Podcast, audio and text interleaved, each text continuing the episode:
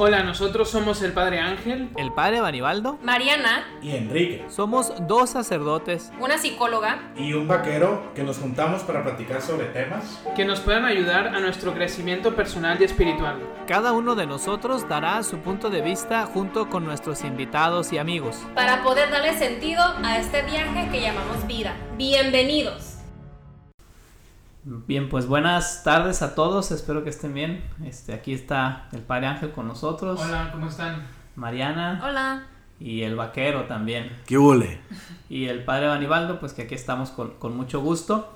Hoy eh, quisiéramos platicar, casi podríamos decir ahondar, en uno de los temas que al menos lateralmente tocamos ya en uno de nuestros episodios, que es el tema de la auténtica masculinidad. Yo creo que es en cierta manera un tema clásico, ¿no? ¿En qué sentido? En el sentido de que pues siempre va a haber hombres ahí, siempre, o sea, siempre va a estar presente esa figura, ¿no? Y conviene preguntarnos, por tanto, si hay, si hay una cierta estabilidad en eso, si hay una realidad o si no la hay también, ¿no? Y ver cuáles son las opiniones que, que tenemos al respecto. Así que, pues vamos a, a tratar este tema de cuál es la verdadera masculinidad. Hace poco platicábamos del machismo, de una concepción equivocada del varón que, que, busca imponerse o que busca hacerse más que los demás, cosa que ya vimos también que pues no compartimos, ¿no? Porque todos los hombres tenemos una misma dignidad, tenemos este pues muchas cualidades, etcétera, pero pues también es verdad que existe una complementariedad. Eh, a este respecto, pues yo que como que quisiera lanzar una pregunta, quisiera que ustedes me comentaran qué piensan de si existe una verdadera identidad del varón o no. Yo creo que sí. Creo que el, digamos, el estigma del machismo lo tomamos de un punto equivocado. Creo que el hecho de ser macho es diferente a ser masculino. Así como ser una persona íntegra no significa que no pueda ser trucha o inteligente. Sí, hay que ser justos en todo, ¿no? O sea, negocio, vida personal, etc. Pero tampoco hay que ser dejados. Entonces no tiene nada que ver uno con el otro, creo, pero es un mal concepto que tenemos. ¿Por qué? Porque ser un hombre, en el sentido de la palabra, no significa que tengas que ser un machista. Pero sí tienes que ser macho. Sí, yo también creo que sí hay una identidad del hombre, pero está muy distorsionada. No sé, un ejemplo muy básico. O sea, la sociedad te ha enseñado de que eres hombre si tienes a muchas mujeres o si le pones el cuerno a, tu novia, a tu esposa. Pero pues una persona, un verdadero hombre, para mí es una persona que, que le puede ser fiel a una sola mujer. O sea, es, un ejemplo de miles de ejemplos, ¿no? Pero yo sí siento que la sociedad como que ha eh, manchado, distorsionado una, la identidad de, del hombre. Y creo que hoy en día estamos en esa búsqueda de cuál es esa identidad, ¿no? De, del hombre, creo yo. Sí, eh, sí, hay una, una identidad propia que, que se distingue netamente de la mujer. O sea, aquí lo que yo digo lo que yo pienso más bien es no es simplemente una identidad propia de eh, individual, es decir, por ejemplo, Ángel Dávila, ¿quién soy yo? ¿no? Sino, es decir, ¿quién soy yo, Ángel Dávila, como varón? Como varón y, y, y diferente a, por ejemplo, Mariana, que es mujer, ¿no? O sea, yo tengo una identidad común, vamos a decirlo así, que comparto con, con Enrique, con el padre Banibaldo, pero además tengo mi identidad, digamos, personal, ¿no? De, de Ángel Dávila, ¿no? Entonces, en ese sentido, quizás yo creo que eh, hoy en día se está tendiendo más a esa subjetividad mmm, radical, es decir, lo importante es quién soy yo y nada más yo, digamos, eh, separado un poco de esa, de esa realidad que soy yo, mi cuerpo, mi, mi espíritu como varón, etc. Entonces, si hay una identidad propia como varón, porque normalmente a veces los varones reaccionamos de una, de una forma parecida, tanto a nuestros problemas como a nuestras alegrías, etc. Entonces, eh, la búsqueda tiene que ir como aquí es más bien de lo general a lo particular, ¿no? De decir, bueno, ok, ¿qué comparto con todos los demás? Este, ¿Con qué me identifico? Y después ir ya formando esa personalidad concreta, ¿no? De, de cada uno, ¿no? Pero, pero sí esa personalidad que también se debe de, de ir encontrando en, en el otro también. Y tocando ahorita en lo que dijo usted, padre, eh, se me hace importante hacer la distinción que hay diferentes tipos de masculinidad. Como hay cinco lenguajes de amor, también hay diferentes formas de ser, demostrar tu masculinidad como hombre. No nomás porque no le abras la puerta a una mujer, no significa que no eres masculino. No nomás porque no seas bronco o te gusten los deportes y seas competitivo, no significa que no eres masculino. Hay diferentes maneras de que esa masculinidad se manifieste en tu día a día. Cada quien es diferente. Hay gente que es más masculina que otra. Como también hay mujeres que tienen rasgos masculinos. Ejemplo, Mariana. Le encanta jugar fútbol, ¿no? Y pues, y es bien competitiva, me consta. Soy súper. Y eso no es un rasgo femenil. Pero no significa que Mariana es masculina. Ese es su aspecto masculino. Así como hay hombres que son muy creativos, que son muy sensibles, que tienen áreas que son rasgos femenil. Entonces, así como dice el padre, todos somos masculinos y hay diferentes niveles, hay diferentes formas y es, tienes que descubrir, oye, ¿en qué soy masculino? Y eso nomás lo llegas empezando a conocerte tú como persona. Sí, también yo creo que, o sea, dado que esto está enfocado, por ejemplo, en el tema propiamente de lo que es la sexualidad, porque obviamente pues es un tema que está relacionado con esto, eh, yo creo que muchas veces hemos reducido lo que es la sexualidad humana a la genitalidad humana, cosa que hacer ese reductivismo pues lógicamente no es bueno, ¿no? ¿Por qué? Pues porque nuestra sexualidad se manifiesta a través no solamente de nuestro cuerpo, se manifiesta también pues a través de, de todo un mundo emotivo, vivimos las cosas de una determinada manera y desde una perspectiva incluso un poco más profunda, desde, desde un punto de vista personal, ¿no? Es decir, en, en, todo lo que hacemos y con todo lo que nos relacionamos, nos estamos relacionando con toda nuestra persona y también con nuestro sexo. Muchas veces la gente piensa que, que esto se reduce a únicamente este, la genitalidad, ¿no? Mientras que todo lo que es nuestra, bueno, en este caso, lo que es ser varonil o ser femenil se manifiesta también a través de distintas instancias y yo creo que muchas veces pues perdemos esto de vista, ¿no? Sí, completamente de acuerdo, padre. Hay veces que hay que de verdad analizar bien específicamente en qué parte de, tu vida, ¿no? O sea, no nomás es lo sexual, no nomás es tu forma de ser, porque tu vida no se define nomás en lo sexual, como tampoco no se mide nomás en tu forma de ser. Se mide de muchas maneras y hay diferentes maneras en que la masculinidad se manifiesta en diferentes formas en cada aspecto diferente.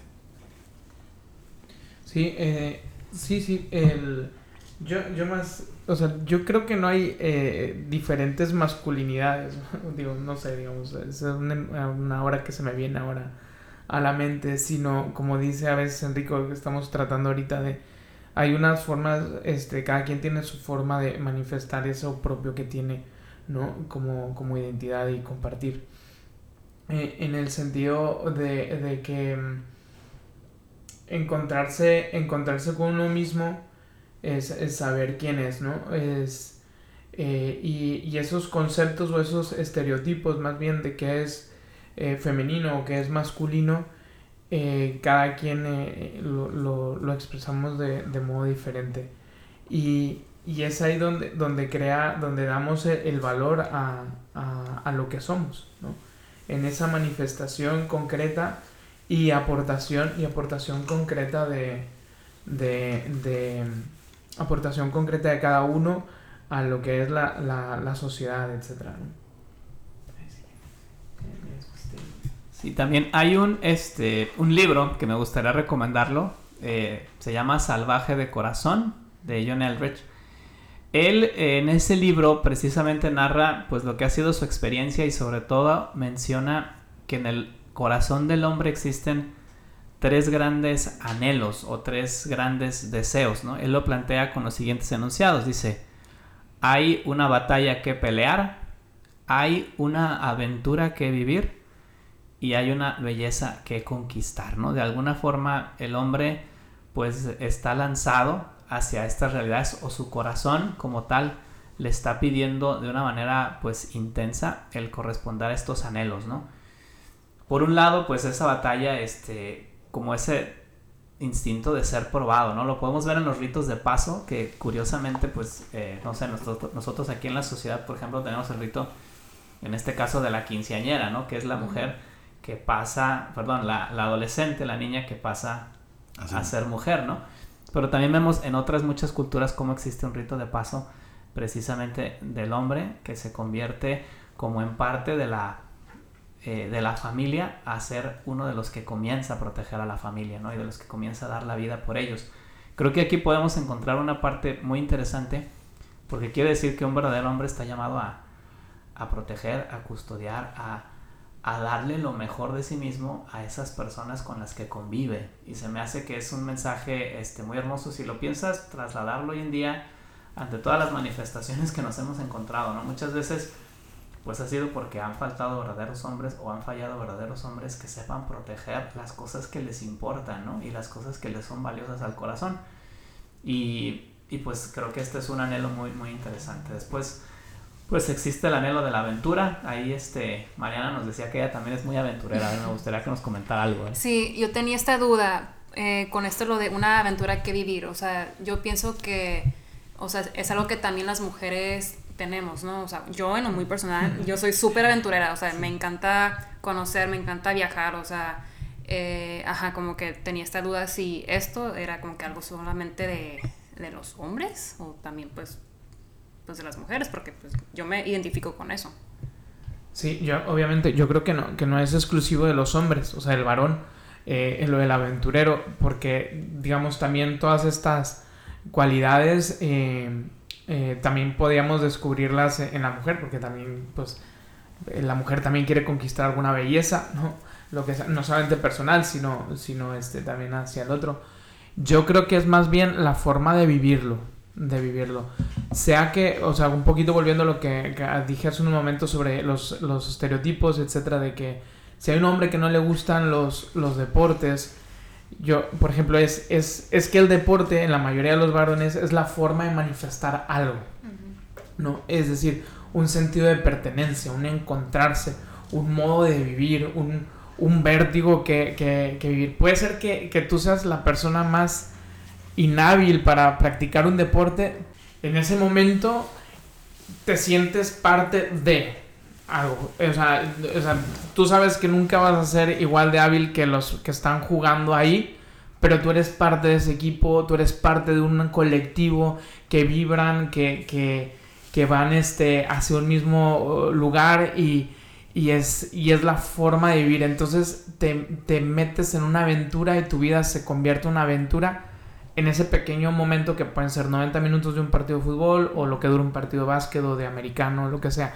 ¿no? Entonces te, te mete en esa aventura, en ese vértigo y entonces, claro que la mujer puede ser aventurera, etcétera, pero mm, dices, ah, pues está jugando X, ¿no? Quien sea, y, y yo le voy a ese equipo pero porque me gusta el deporte, por lo que sea, pero no por sentirme parte de una sociedad que me, que me lleva a, un caminar juntos, ¿no? Entonces es una forma de vivir eh, diferente, pero en, el varón quizás es más evidente, otra, otra son, se manifiesta de una forma más fuerte, yo digo desde mi punto de vista. También siento que tiene que ver con el lado animal del hombre. El hombre es más instintivo y actúa más con sus instintos que la mujer. La mujer piensa las cosas un poquito más.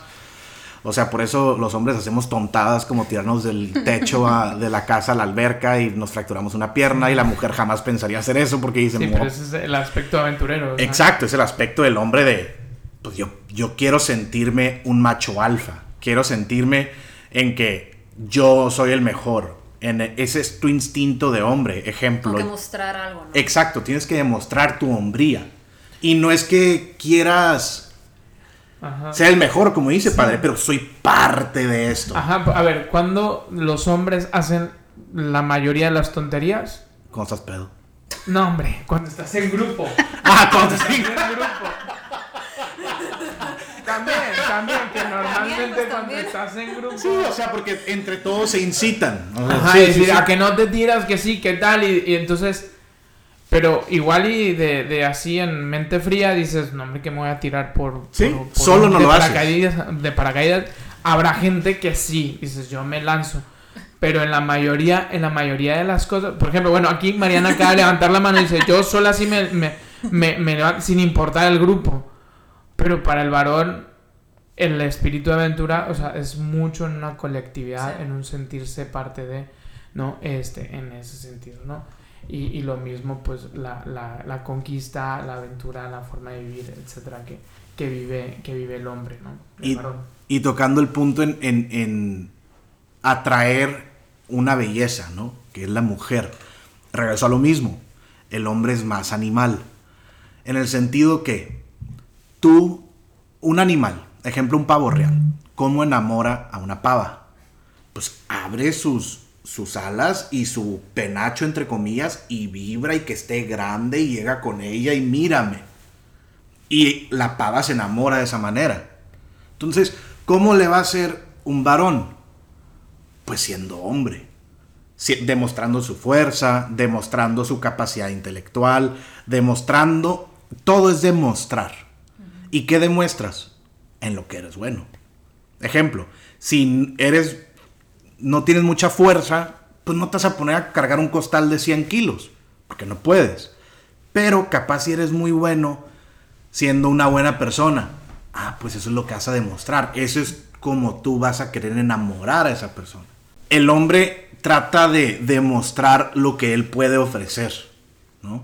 Y eso, ese- eso es muy del hombre o del animal macho, ¿no? Sí, yo ponía, este, o me imaginaba una frase, no sé qué piensen ustedes de ella, ¿no? Pero que a la mujer le gusta ser contemplada, admirada, o más bien, si quieres, deseada, no obviamente solamente por su aspecto físico, sino también por su, por su riqueza interior, mientras que el hombre busca más bien ser necesitado, ¿no? Es decir, busca que alguien lo requiera.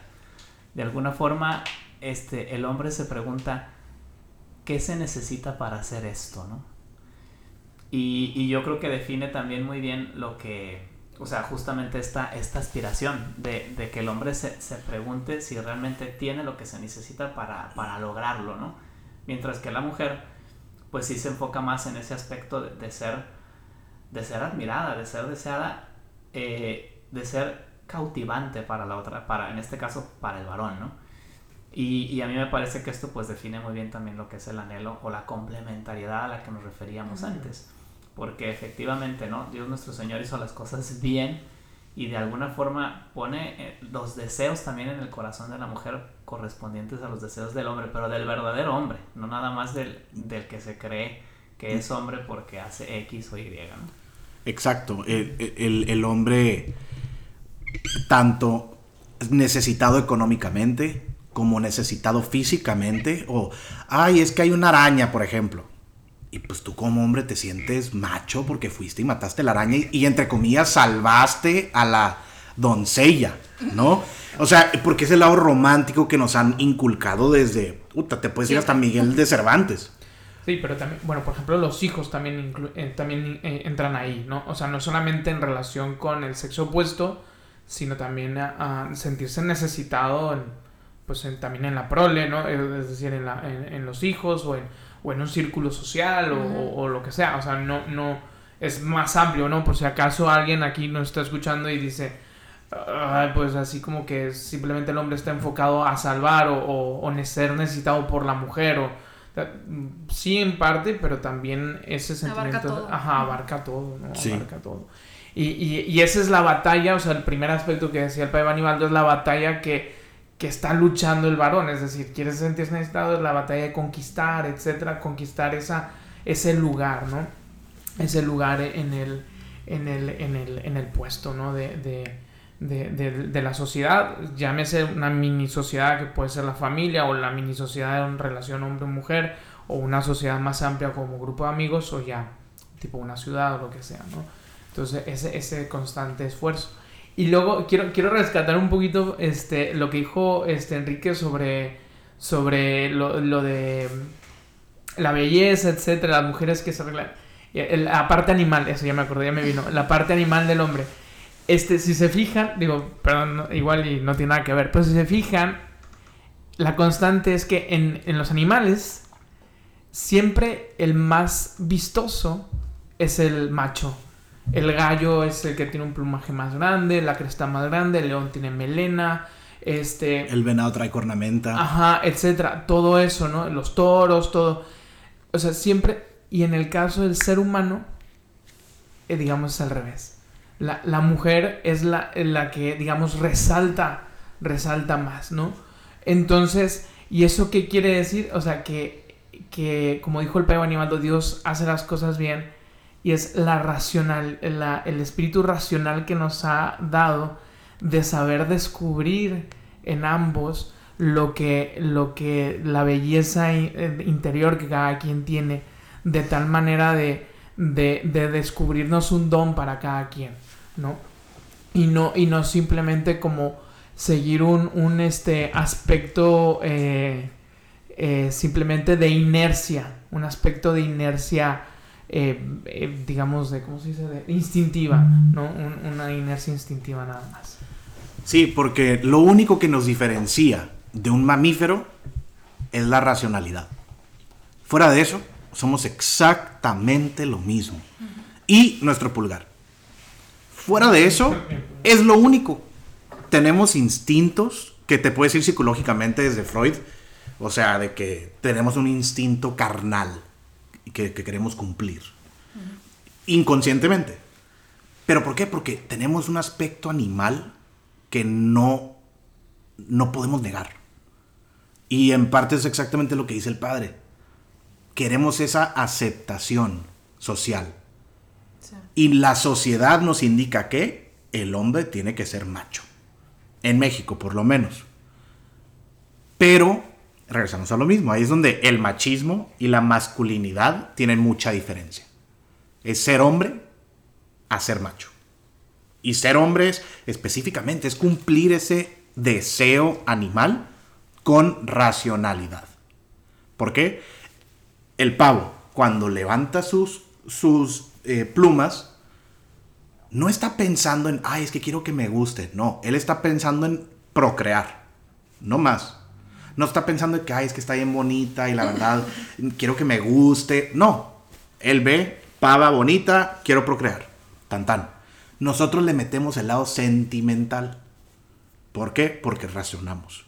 Entonces, también hay que, hay que agarrar ese punto, como dice el Padre Ángel, el lado animal de nosotros. Y cómo somos hombres, de verdad. Respetando la dignidad de la mujer. Respetándote tu dignidad también y siendo una persona útil para la mujer. Yo creo que yo no puedo hablar por todos, pero en, en lo personal siempre me ha gustado de que, ay, estuviera muy padre si yo pudiera construir mi casa con mis manos, yo solo. ¿Por qué? Porque es mi deseo masculino de ser útil para mi familia. ¿Por qué? Porque yo construí esa casa, yo hombre. Entonces también hay una frase, creo, de, de Juan Pablo II que usted comentó, padre. ¿Cuál era? Es, eh, pues es una frase que tiene algo de relación con esto, ¿no? Pero dice, él creo que una frase muy aleccionadora. Dios le encomendó a cada hombre la dignidad de cada mujer. Este, esto entendido obviamente no porque uno sea más que el otro, ¿no? Como mencionábamos al inicio, pues existe la misma dignidad existe el mismo valor, ¿no? En cada una de esas personas, sino simplemente por esa complementariedad. Está llamado a entregarse en el servicio a la otra persona, ¿no? Y a los demás también. Y a los demás, exactamente. Y específicamente, pues obviamente en este campo de su esposa, su familia, etcétera, ¿no? Eh, eh, a hacer entrega de sí mismo y a sacrificarse a sí mismo por los demás.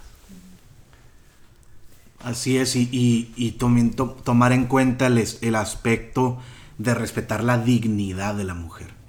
Es tratar a la mujer, y, y a mí siempre me decían, tú trata a una mujer como si fuera tu hermana.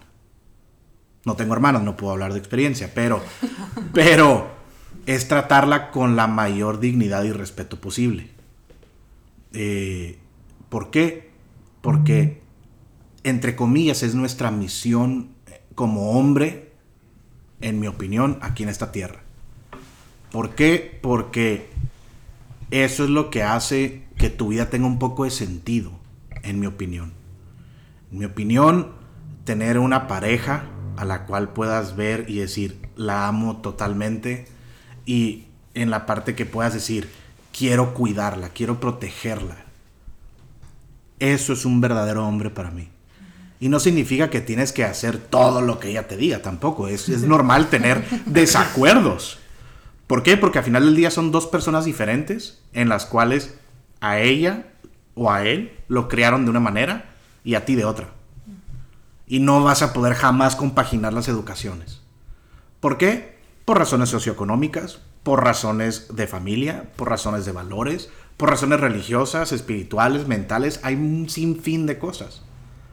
Pero es, a final del día, es respetar esa dignidad de la mujer. Sí, algo muy interesante que dijo, digo, interesante, como concluyó Enrique, o sea, eh, el, el amor, o sea, resume todo, ¿no? Y, o sea, aquí como, vuelvo a repetir, como que nos centramos mucho en la relación hombre y mujer, pero también eh, eh, dentro de la búsqueda de identidad es, este, es buscar qué es lo que ama el hombre, ¿no? O sea, el varón, o sea, qué es lo que ama. Sí, también puede valer para la mujer. Al final de cuentas, el, el hombre quiere ganar, quiere luchar la batalla, luchar la batalla, conquistar a quienes ama, ¿no? A quienes quiere amar y defender a quienes quiere amar. Este, y, y en ese sentido, el, el amor es ese motor, no es amor romántico, sino ese amor concreto que, que me va enseñando en el otro quién soy yo.